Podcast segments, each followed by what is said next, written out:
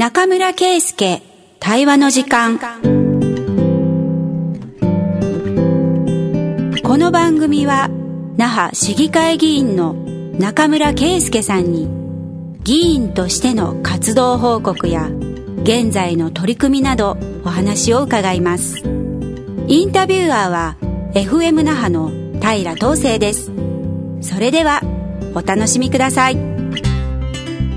はい中村さん今日もよろしくお願いしますよろしくお願いします今日はですねはい梅雨も明けて、うん、慰霊の日も終わってっていうことで、うんあの、慰霊の日つながりで強引ですね。けど、はい、あの、沖縄平和の礎、名前を読み上げる集い事務局の松田かな子さんに来ていただいております。こんばんは、今日よろしくお願いします。よろしくお願いします。はい、別の団体の名前でね、前回も出てもらって、うん、この前は認知症の話してたんですけど、はい、これ松田さんの、うん、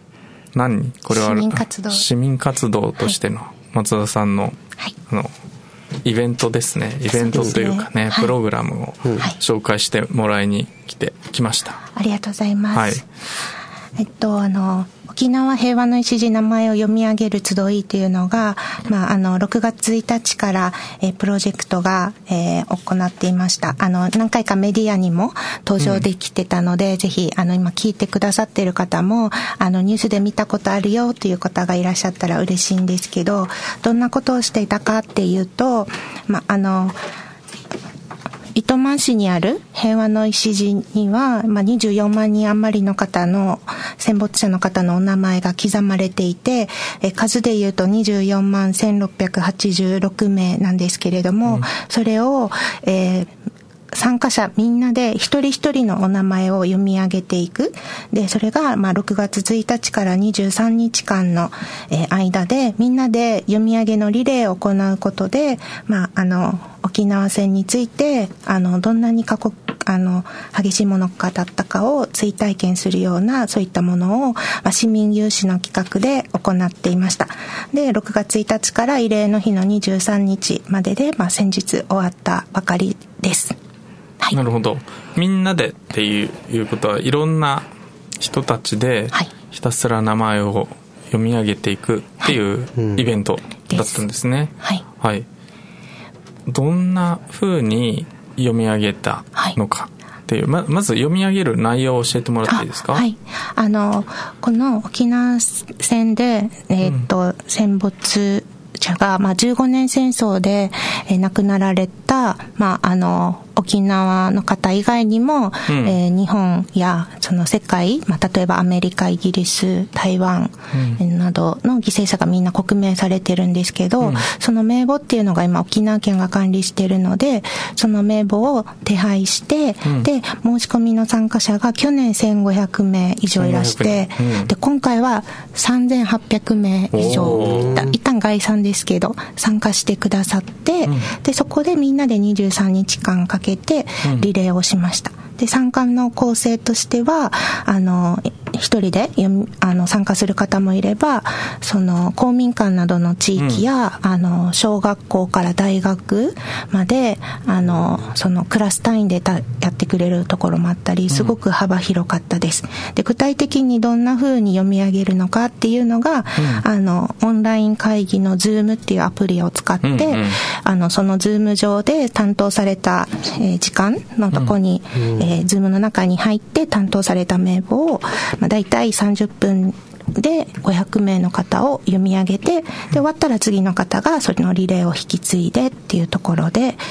えーと、23日間リレーをしました。いろんな人たちがいろんなところから参加できるってことなんですね。そうなんですよ。そのズームの部屋に入ってもらって、はい、なんか次の人は待ってる感じですか？そうですね、うん、なのでだいたい1日のルーティンで例えると、うん、朝の9時はあの、アメリカからスタートして、ニューヨークだと夜8時なので、うん、一旦1時間ニューヨークの方が読んでもらって、うん、で、その後個人の方でリレーを続けて、うん、で、お昼ぐらいに、えー、例えば学校のクラス単位で、まあ、あの、2、3時間読み上げて、で、夕方になったらまた個人個人が参加していったり、グループが参加したりっていうのが、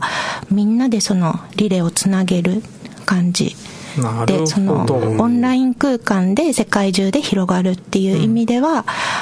それちょっと付け足したいんですけどあの石原正家先生はこれは世界史の教科書にも載っていいぐらい新しいあの時代の平和教育のあり方だっておっしゃってるくらい、うん、オンラインで同時間で、オンライン空間でアメリカともつながれるっていうのがあのすごい新しいかなって思っています。なるほど、えっとズームのに参加する部屋はじゃあ一つなんですね。で、はい、そこの中にあなた何時に入ってくださいねっていうことを手配して、それを20 276時間以上かけて。そうか。じゃあ1ヶ月1ヶ月弱ぐらいか、はい、そうです。23日間、朝の9時から夜の9時まで。12時間。はい。で世界中からいろんな人が、はい、これリレーでやるんですね。そうです。なるほど、はい、でその様子を YouTube にも上げてました。うんうんうん。あ YouTube でそのままはい。中継もしているっていうことで、ね、読み上げるっていうのを自分で体験することと、うん、読み上げてる人をみんなで見守るっていうこともあります。なので名簿も Zoom にも出るし、うん、そのリアルタイムで音声で読み上げてるのと名簿についてもその画面に出てくるので、うん。はい。まあダイバーシティ的に面白いかなと思ってますけど。なるほど、はい、そのズームへは読み上げる人だけが入るあ基本その人と次の方ぐらい。それを見たい人は YouTube で見てください。そうです。みたいな感じで、はい、です。なるほどもう一度参加者あ参加者3800人。はい以上で今概算ですけど、で、えー、参加の学校で言えば、うん、あの今年は30以上の学校が関わってくれて、まあ、例えば特筆するとあの今回から盲学校へ盲学校も参加してくれて、独自で名簿を展示にして、うん、えー、読み上げてあ一度展示にしてね。はい、うん、したりあとは小学校中学校で特別支援学校もあるしあとはそうですね県外の小学校もあるし、うん、そうですね。県内外の大学でもゼミでも扱ってくれたり、インターナショナルスクールでもやってくれました、であのその6月から読み上げスタートはしたんですけどそれよりも前に周知活動はいろいろしていて、うん、あの他の学校にも結構あの感触は良かったんですけど、うん、スケジュール的にできないっていう学校も正直あって。うん、はい、なんか新しい平和教育として我々もやりたいことをこう模索している中でそれはすごい新しいですねっていうポジティブな評価をもらえたので、うん、来年以降もっと増えたらなと思ってます。うん。なるほどね。これの時間差配って結構大変そうですね。本当ですよ、ホストとして結構、えー、あのヒヤヒヤしたり、うん、こう1時間以上押したりとか。次の人入ってこなかったとかもあるんですか、あります。あらあらである種その、実行委員のメンバーで結束力が高まって、すごいいいチームプレーができたりとかありましたけど、まあでもあのボランティアの方も何人か、はい、入ってくれてあの23日間無事にリレーは終わりました。なるほど。大体1団体あるいは1人の持ち時間は30分ぐらいなんですか？目安は30分です。なるほど、はい、30分で500人。はいです。うん。なるほど。例えば小学校のクラスとかだったらその中で500人を何何回かするっていう感じなんですか？その割り振りはもうその学校に任せていて、うんうん、はい。あの一人例えば5人を一人の生徒が呼んだら次進むとかもありますね。はい。そうか。えー、あれですね。下打ち合わせしたけど、これはこれですごいですねなかなかなかなかそうですね、いやどうですか？いや単純にその、イベントとして二十何日間ずっとじゃないですか、うん、これって相当なエネルギーが必要だなって思いますね、はい、その一息つく間もなくずっとじゃないですか。はい、これがすごいですよね。結構まあ緊張状態はあるんですけど、うん、でもすごいあのホストって呼んでたんですけど、うん、その実際にこの時間を担当する実行委員のメンバーは、私としてはすごい楽しくて、こうなんだろう。やっぱり向き合っているものがみんな戦争の被害者であるけれども、うん、その時間沖縄戦をなんかみんなで考えてる時間だしその人の感想が人によって全然視点が違くて、うん、その話を対話してる時間も、ある種なんか愛おしい時間っていうかああなたそういうふうに考えたんだもっと聞きたいけど本当はちょっと次があるからごめんねみたいな感じで。えー多少はあったんですよ、うん、でも聞き足りないのは事実でだから来年もやるねって言ってくれたのが嬉しくてで、まあ、来年例えば名簿もまだ不完全なんですよ、うん、名前もこうちょっと機械的に名前を振ってるだけであの、あるので。読み仮名のこと？そう、読み仮名。なので、本来今回はこうやって読んだけど、来年やるときはある種リサーチしてまたやりたいなとかって言ってくれる方もいて。ひょっとしたら新垣さんが、を新垣さんって読んでたかもしれないとか。はい、ありますね。なるほどね。まあまあ、ここはおいおいやっていくということで。はい。そうか、沖縄県は読み仮名管理してないのね。あ、そうなんです。あの、例えばあの、新垣さん、荒垣さんだったら、ちょっとわかりやすい事例ですけど、下の名前でこう間違えるとちょっと嫌じゃないですか。でも、リサーチしようがないけれども、現時点でこの人は存在していて、もしかしたら名前間違ってるかもだけれども、存在は認識しているよっていう目でも、名前読み上げますっていう、その態度が大事かなって思っていて、はい、あの、この振り仮名の部分も修正していく姿勢が、この、なんだろう、ある種私たちが大事にしたものが、名前も戦争によって奪われた犠牲者で、犠牲としてあるっていうところが、なんか名前っていう読み上げるっていう原始的なものだけど、なんか結構やってみるとすごくあのああれもできるこれもできるみたいにすごく幅が広がった取り組みかなって、うん、なるほどね。これから間違ってる人はごめんなさいと修正しますんで、教えてください、はい、あでということですね。そうですね。ですいません。その部分でちょっと打ち合わせと話ずれるかもですけど、どうぞ。えっとこの国名の方で、まだ全ての方が国名されてない78年以上経っても、今回300名356毎年ねちょっとずつ追加されてますよね。でうん、でそれが追加国名があるってことはまだ沖縄戦の実態が現時点でも分かっていないっていうのもあるし、うん、であの朝鮮人の方についてはある種植民地の、えー、政策のもとで名前が奪われてた方々もいるっていうところにもともとの名前を追い続けるっていうやっぱ実際の研究者の方もいらっしゃるので、うん、なんかその方方と一緒に追加国名をし続ける姿勢で、その人たちの名前も読み続ける、うん、この探し続けるっていうのが、沖縄戦をまた再び起こしたくないっていう私たちの、その、平和への態度も現れるかなという意味では、うん、なんかこう、いろいろできそうなものではあります。はい。なるほど。現在進行形なんですね。うん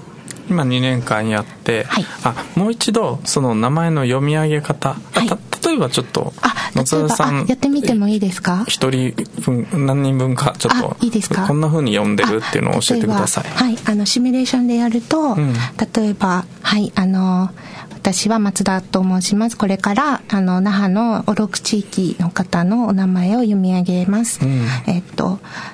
宝音さん67歳。これは戦没字のお名前です。で、宝健一さん17歳、宝真一さん27歳、宝美沙さん22歳、上原聖光さん62歳。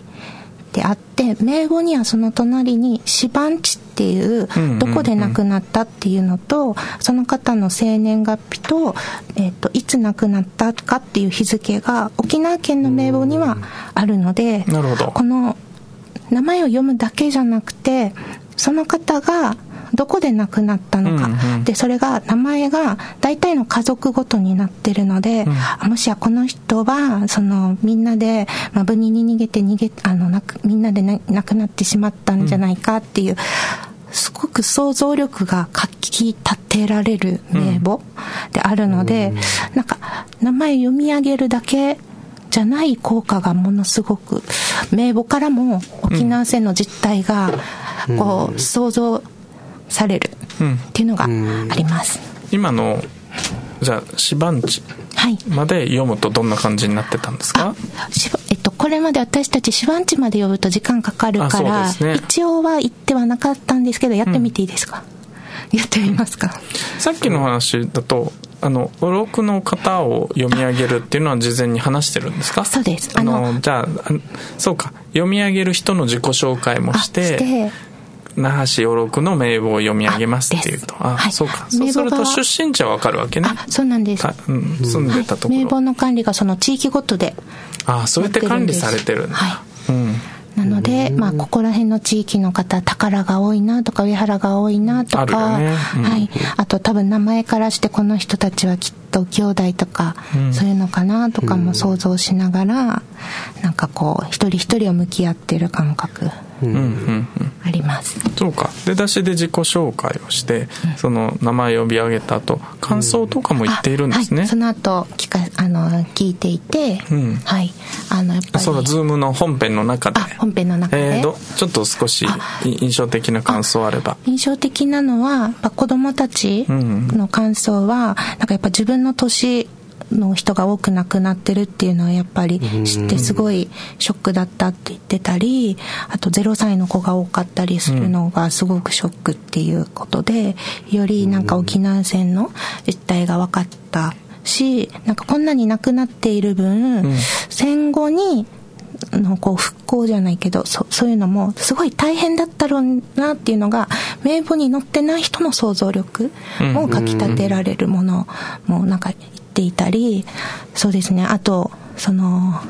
例えば、まあ、感想から少し離れちゃうかもしれないんですけど、はい、この戦争に向き合うっていうのがすごく生な、ある種生々しすぎて、想像力がものすごいかきたてられて、うん、あ、読み上げることちょっと心の、この、あの、重すぎて、むしろできないですっていう人もいたので、うん、なんか、はい、あの、向き合い方としては、戦争との向き合い方としては、ある種新しい、うん、はい、こんなに圧倒的に想像力をかあの思わせるような平和教育あったかなって思う意味では、かそそうですねすいません話がバラバラになっちゃったんですけど感想の部分をまとめた一冊にしてもいいぐらいいろんな話があります、うん、そうね。出身地とお名前とその亡くなった時の年齢、はい、まあ、言ってみると読んでるだけなんだけど、そこでしっかり皆さん想像されるっていうことなんですね。うん、なるほど。あ、だいぶ分かってきましたよ。あらましが。あらまし。はい。中村さん僕らの世代、はい、中村さんとちょっと一世代違うからあれですけど、うん、なんか平和教育受けた時の思い出とかってあとどんなコンテンツだったかって思い出せます？そうですね。まあ小学校とかだとやっぱり絵本であったり、うんそうですね。あとはまあ語り部の方から直接お話を聞くとか、まあ、資料館なり見に行くみたいなのはイメージとしてありますかね、そうかそうか。私の時もマブニの最初の資料館ができたすぐぐらいだったのかな、なのでそこに行くってことはあったありましたね、ただ語り部系のコンテンツ小学校一緒だけどね、女性小学校なんだけど、あのちょっと僕はそれの体験してないな、うん、とかまあやっぱりその宿題でね、その親戚の中にそういった体験されてる方がいたら話を聞いてみようみたいなのはあった気がしますけどね、例えば東西さんの時代で言うと、なんかなかなか戦争体験を言えなかったけどやっと言えるようになったってっていう声もやっぱ聞きますけど、うん、トセさんがその学生時代の時の戦争体験者は、また戦争にの向き合い方がちょっとまた違かったんですかね？という話は、後ではよく聞くんですけど、例えば私の小学校入学って昭和50年ぐらいなんですよ。だから戦後っていうと30年ぐらい経っているってことですよね、うん、だから当然ですけど体験者なんてものすごくたくさん。まだいらっしゃる時代だけど、じゃあ僕がそれを意図的に聞こうと思うのってもうちょっと後ですよね、だからそれこそ祖父が祖母かが亡くなる前とかに戦争時代どうだったって話って本当に少しですよね。だからその孫とおじいちゃんおばあちゃんの関係の中その世代間の中で聞けた人って意外といらっしゃらないんじゃないかなって思ったりはする。んですよね。高校生の頃でもおじいちゃんおばあちゃん70代ですよね。だから少しそこでもうちょっと聞いとけばなって思うことは、まあ、戦争だけじゃなくてね戦後のことも含めてもうちょっと聞いとけばなっていうのはまあ後の祭りなんだよね。なななんか結構残念に思ってることですよ。はい。だから今の話っていうのは中村さんも僕もつまり追体験をするあ,、あるいは資料とか漫画もありましたしね、うん、そうですね、うんそういう書籍を通して知るっていうことと全く違いますよね、だって名前と年齢と読み上げるっていうのは体験プログラムだから、その知識を得るのとはちょっと違いますよね。そう